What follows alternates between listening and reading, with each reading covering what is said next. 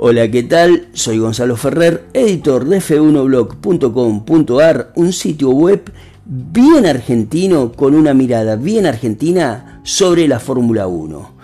Vamos a hablar en una primera instancia de lo que fue el Gran Premio disputado el fin de semana pasado, el Fórmula 1 Pirelli Gran Premio del Made in Italy del Emilia Romagna. Dos cosas no me pidas acento italiano.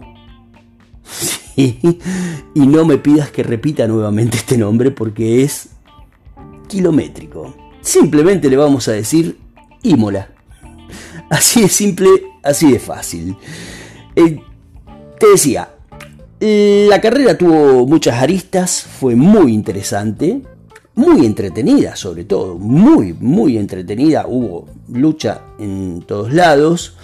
Y Max Verstappen demostró que es el, gran rival que va a tener Lewis Hamilton este año para poder eh, desbancarlo como, eh, como rey, como campeón del mundo.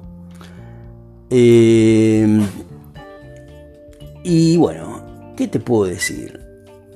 Manejó muy bien, partió desde la tercera posición en la segunda fila, por detrás de Lewis. Lo durmió tanto a Checo como a Lewis.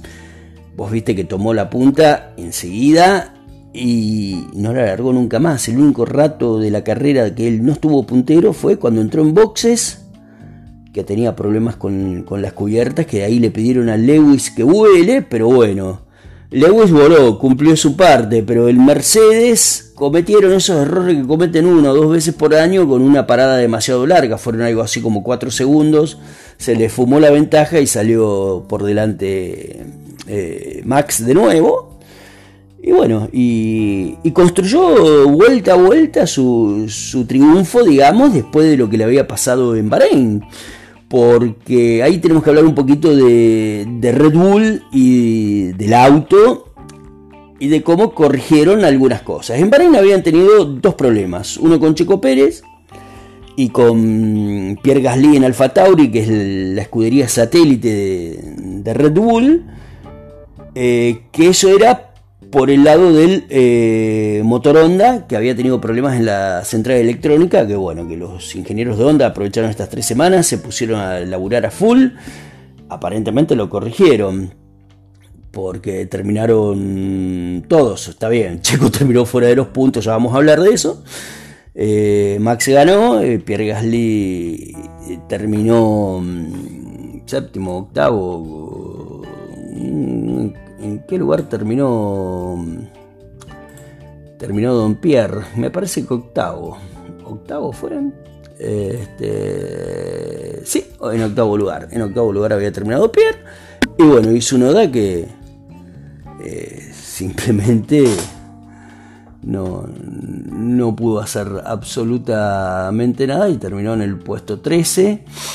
Pero este, no no pudo, ¿cómo se llama esto? No, no pudo sumar puntos, había tenido una buena actuación en Bahrein, había quedado noveno, creo, me parece que sí, que noveno había terminado.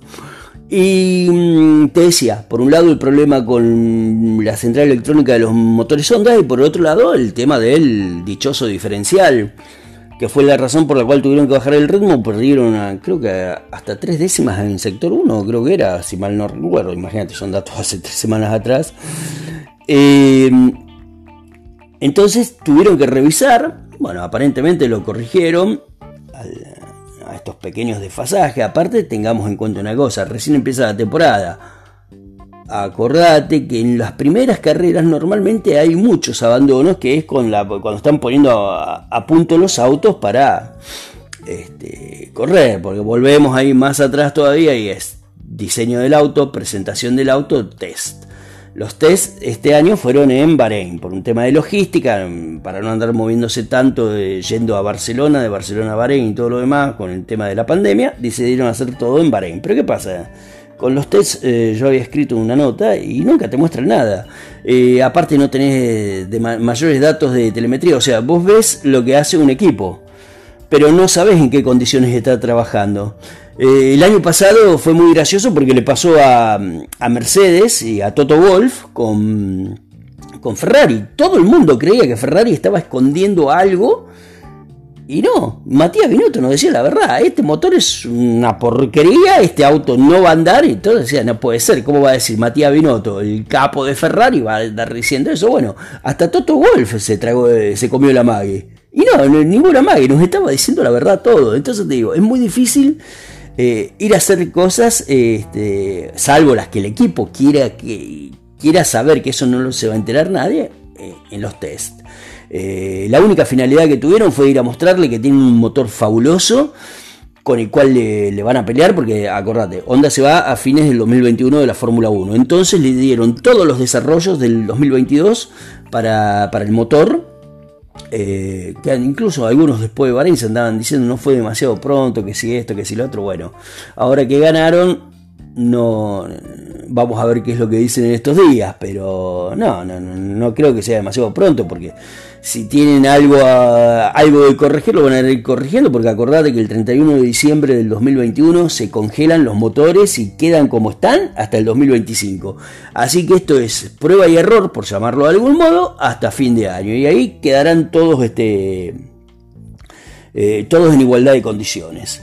Eh, incluso eh, Ferrari con el motor nuevo, vos fijate, tienen todo el año para desarrollar este motor porque después hasta el 2025 no, no, van, a, no van a poder hacer absolutamente nada.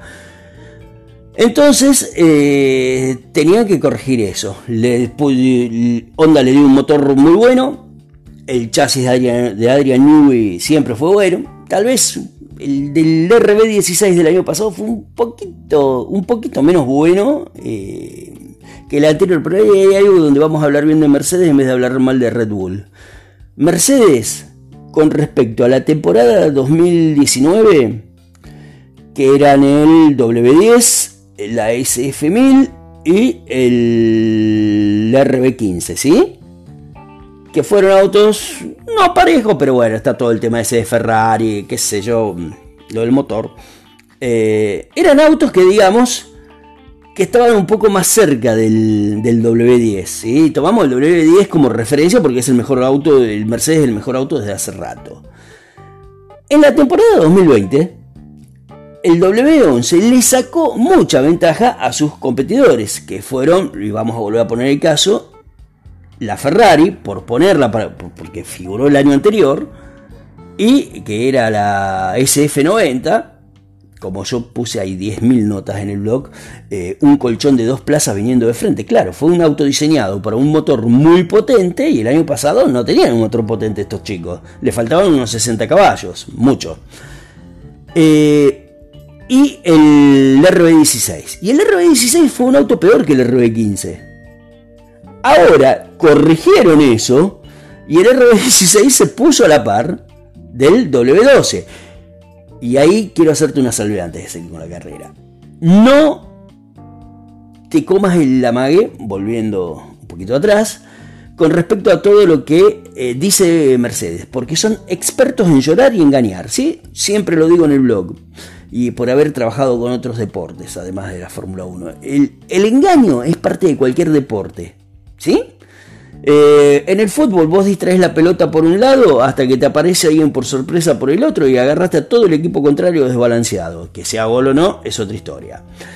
Eh, en el rugby se usan los señuelos, que es gente que va al, eh, que, se amaga que van a hacer un pase, entonces se queda la marca con ellos y quedan más espacios libres para que los jugadores encargados de manejar la guinda puedan hacer diferencias.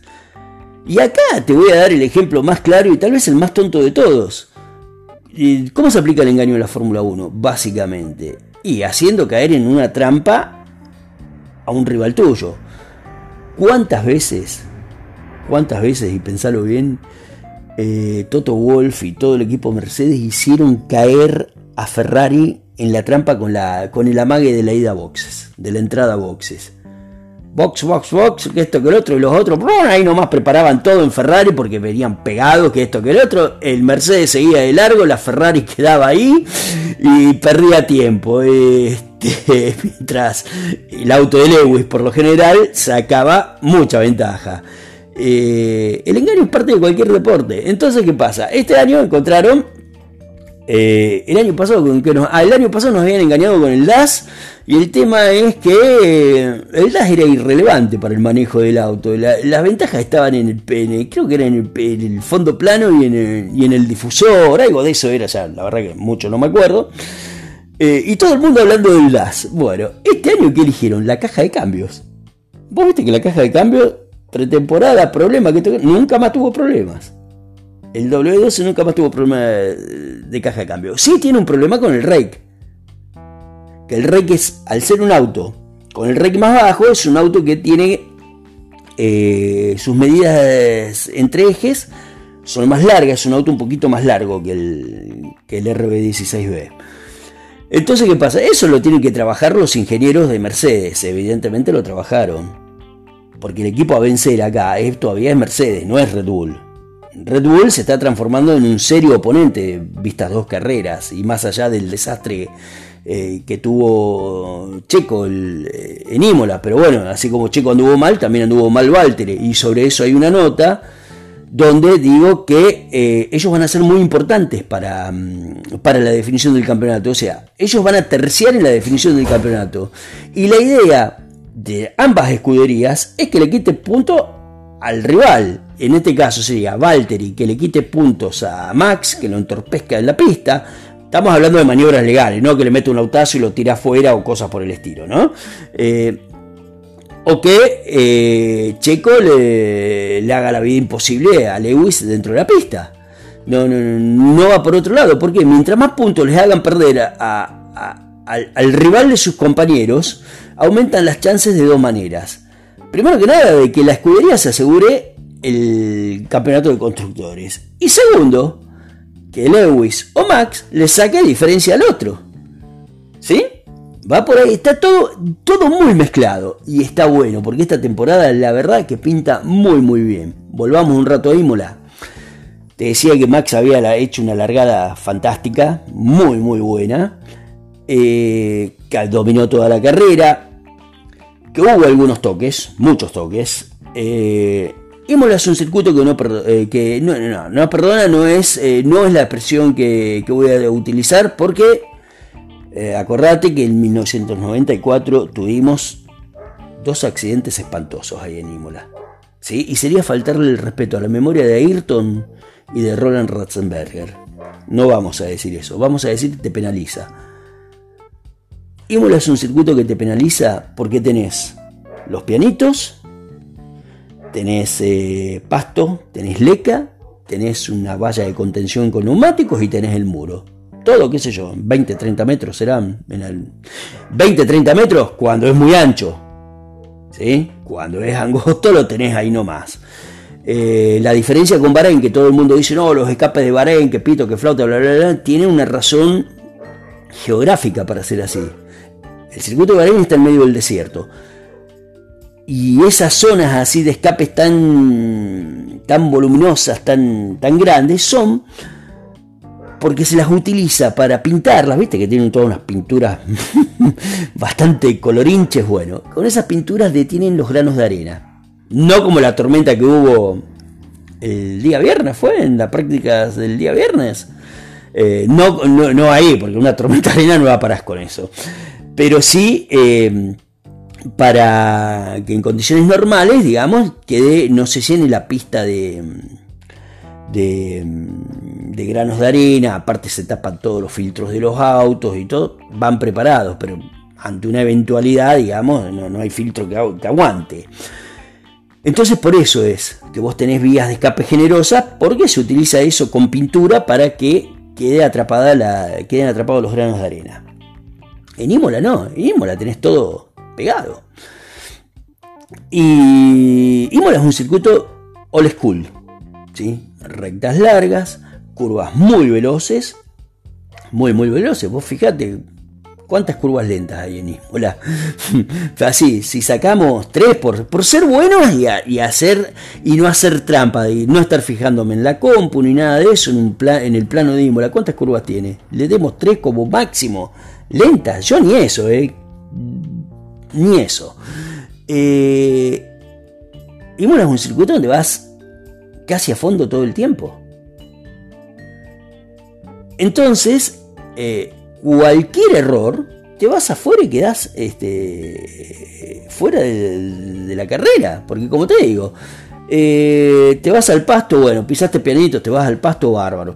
Hasta el pasto zafaste. Te vas a la leca, bueno, ya ahí tenés que empezar a cerrar que el auto no se te encaje en la cama de leca.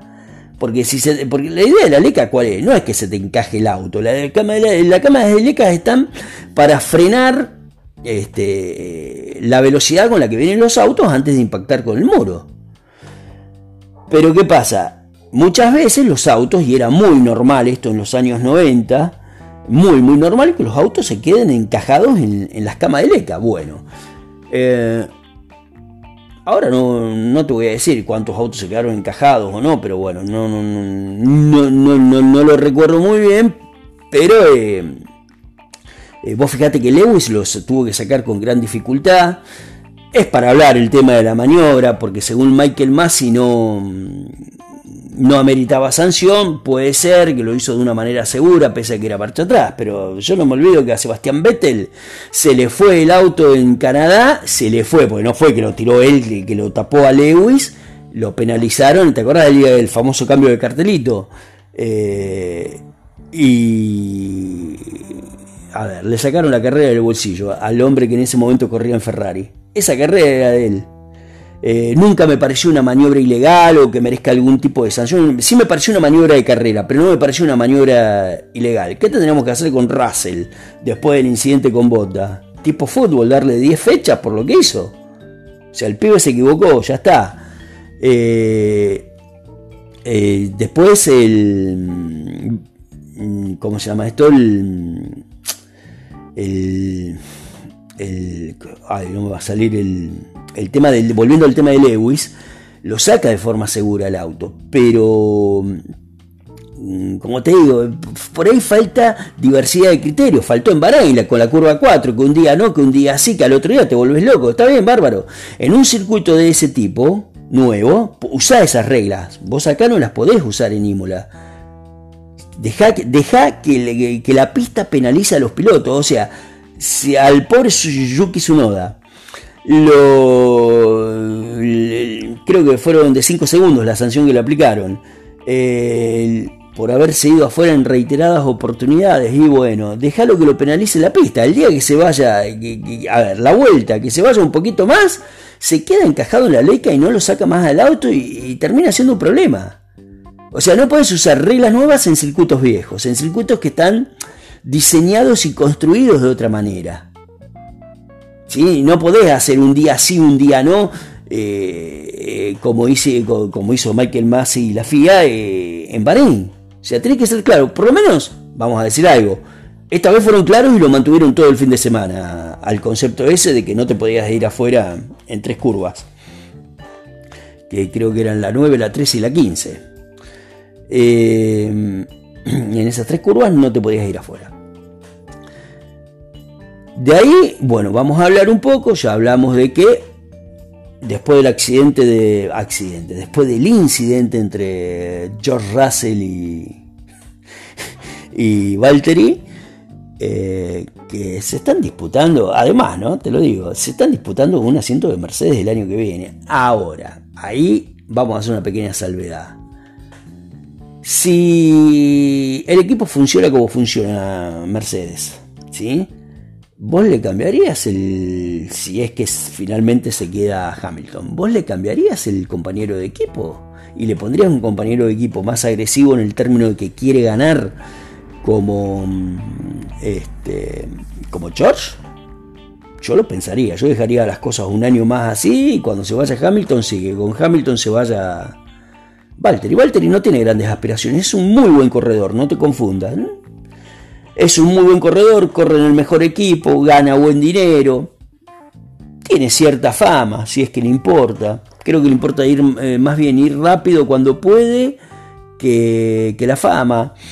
Eh, gana algunas carreras, sale subcampeón casi siempre, por lo menos desde que corre en, Mercedes. Eh, su única función es no molestar al jefe, al rey. Esa es la única función y él la cumple a la perfección. Más allá de las declaraciones de ocasiones, ¿qué crees que te diga un piloto? Nah, mira, a mí me pagan por si gano bien y si no gano está bien. No puede ir a decir eso.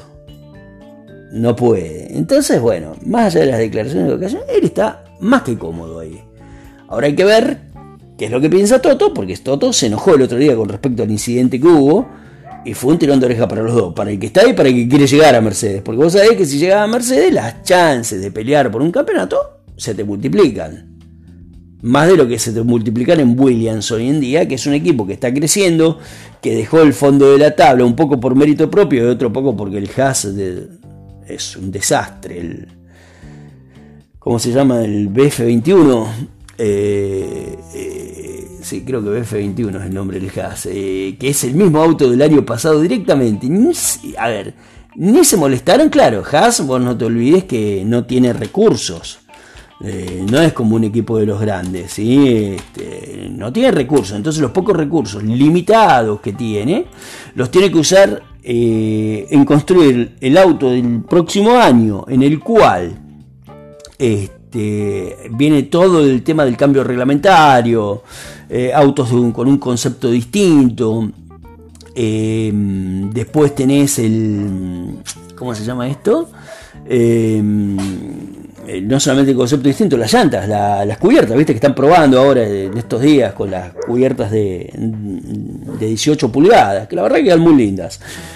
Yo estoy acostumbrado a, otro tipo de cubiertas. Vos imaginate, vi desde los años 70 que veo Fórmula 1 y bueno, a mí me gustan esas cubiertas donde la, delantera y la trasera sean, se note mucho la diferencia, no un poco, se note mucho. Y en los 70 y 80 era así, que se notaba la, la goma de atrás pesaba, qué sé yo, 200 kilos por decirlo, porque era inmensa con respecto a la de adelante. Hoy en día son más grandes este, pero ya la, la, diferencia no, no, no, no, no, no, es tanta o, tan, tan fácil de ver a la vista como er, era, era aquella.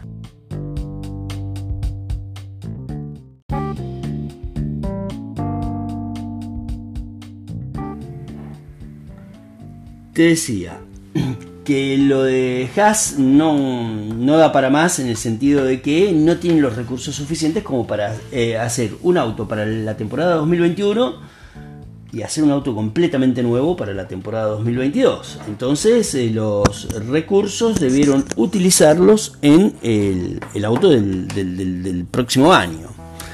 Eh, va por ahí el tema. Y con respecto a, a la carrera, te decía que, bueno, estábamos hablando de Valtteri, de, del rol que va a tener con, junto a Checo y toda esa historia más allá de la, de la carrera y de lo que el tipo es tranquilo. O sea, el tipo, si gana, todo bien, y si pierde, todo bien. Entonces yo no le cambiaría el compañero, volviendo un poco sobre ese tema. No lo cambiaría. Y por otro lado, Vamos a hablar un poquito de Ferrari y McLaren, que también va a ser la otra gran lucha de escuderías este año. Posiblemente se sume Alfa Tauri si logran que Yuki Tsunoda este, sume puntos eh, de manera consistente y a lo largo de toda la temporada. Pero bueno, el tema de Ferrari con, con el motor nuevo de la SF21, que anda muy bien, que anda rápido, va a seguir mejorando ese motor eh, contra un McLaren que, vos acordate, McLaren el año pasado corrió con motor Renault. Los muchachos de, de Brixworth le pasaron las medidas del, del, del motor Mercedes durante el año, lo adaptaron y a otra cosa. Más o menos así, a grandes rasgos. Fue, por supuesto, que tuvieron que trabajar, ¿no? Eh, es como que le sacaron un motor, le pusieron el otro y el rendimiento sigue siendo igual o mejor de lo que fue el año pasado. Un equipo que está eh, manejado por un, tipo vivísimo, muy inteligente como Zach Brown. Este, porque vamos a decir una cosa, para que el equipo haya resurgido, y es toda de él de haberse sabido rodear de gente, de pilotos, de conseguir motores, eh, es toda él, es toda, toda de él.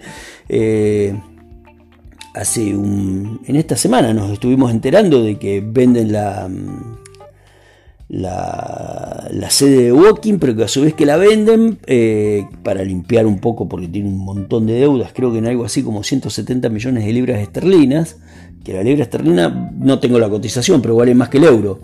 Así que mm, es un precio por demás interesante, pero a su vez Así como la venden, la arriendan por 20 años. O sea, va a seguir trabajando ahí el equipo McLaren.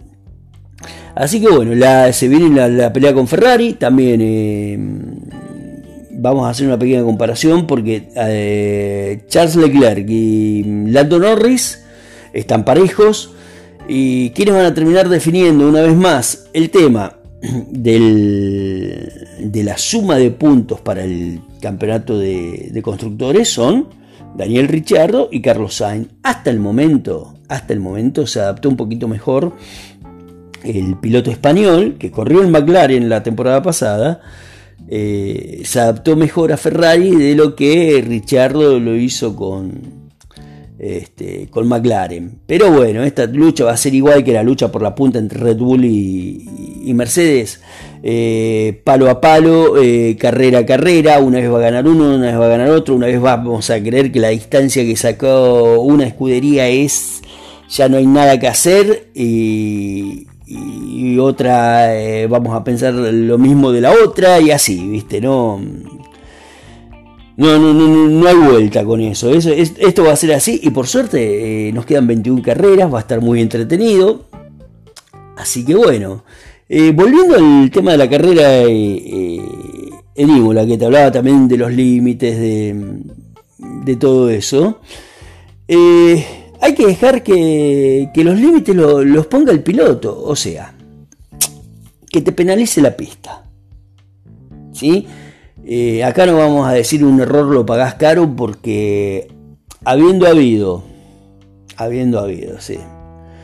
Eh, habiendo tenido un, fin de semana trágico como fue en, en, 1994, yo no te puedo decir que un error se paga caro. Te fuiste afuera, penalizaste, punto.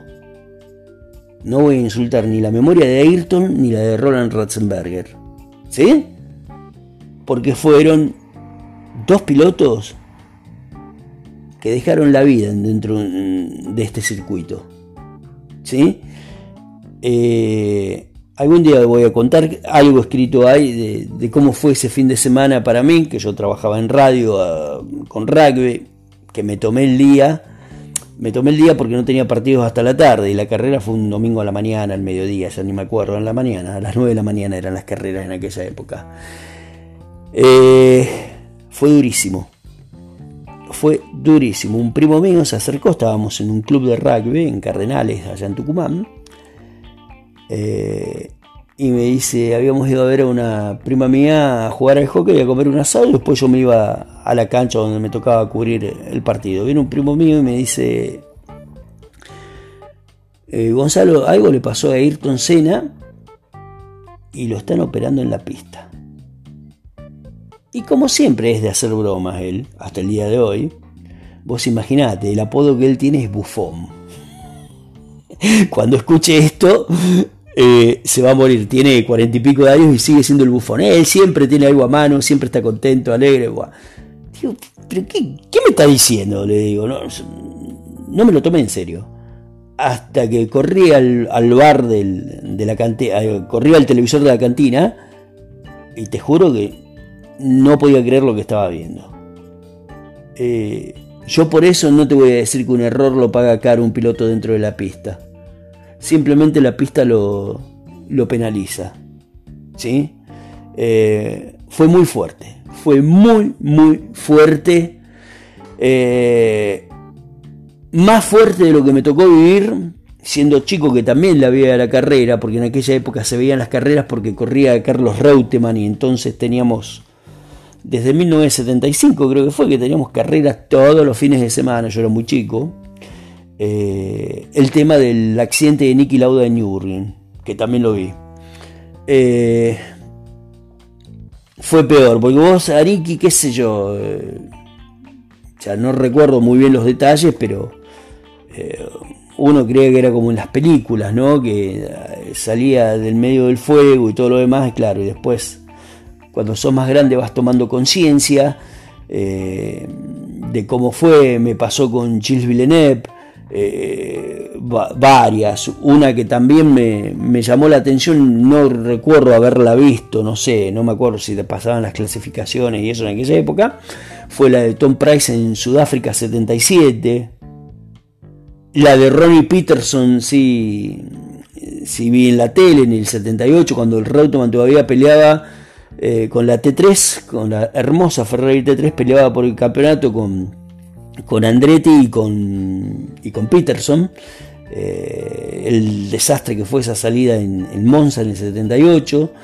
Eh, entonces no, no, quiero hablar de eh, un error lo pagas caro, no hermano, un error te penaliza en todo caso, hace las cosas mejor, fíjate, pero no me vengas a decir que un error lo pagas caro, un error lo pagas caro dentro de una pista con tu vida. No hay, este, no, no, no, no existe otra cosa. no, es una penalización y punto. ¿Sí? Bueno. Lo dije, eh, bueno, fue un, ganador estupendo, Max, conduce como el demonio. Lewis, pese a lo que te contaba hace un rato del auto, que, que, que lo es un buen auto, que no hay que creerle cuando te lloran un poco Toto, James Allison y, todo, y, todo, todos los jerarcas de Mercedes, no hay que creerles mucho, algo siempre tienen guardado. Eh,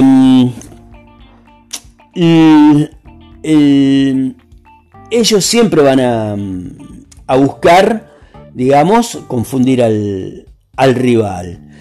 Eh, vos fijate que tras la bandera roja, eh, y esto llamó mucho la atención hasta en Red Bull, Horner no lo podía creer, lo rápido que se volvió el W12 de una carrera a otra. ¿Sí? Porque si bien la diferencia con respecto a Max fue mucha, no te olvides que en la reanudación de la carrera, Max eh, largó en primer lugar, que era el orden que le habían terminado, que fue una largada del movimiento. Todos creíamos que, tras una bandera roja seguía siendo eh, con largada detenida. Eh, esta vez fue con largada en movimiento. entonces vos fíjate que Lewis, como había quedado noveno por su accidente por subida a la leca, por pasar rezagados, si se hubiese calmado un poco largaba en la primera fila, y acá viene lo que te voy a decir, eh, que lo que le llamó la atención a Horner, eh, hasta en un momento le llegó a sacar hasta 8 décimas, que fue en la última vuelta de la carrera, cuando Lewis buscó el récord de vuelta para conseguir el punto extra y, ser puntero del campeonato, le sacó 8 décimas al Red Bull. Bastante, bastante, bastante, bastante. Eh, y Horner dijo, el W12 es demasiado rápido y nosotros deberíamos haber sacado más puntos. ¿Qué te quiero decir? Habiendo largado en la misma posición, se hubiese recuperado y hubiésemos tenido una pelea hasta el final fenomenal. No se dio así, eso es una realidad paralela. Este, no se dio así, ganó Max y todo el año va a ser palo y palo, por suerte para quienes amamos la Fórmula 1. Te espero en el próximo episodio, te mando un abrazo enorme y gracias por escucharme.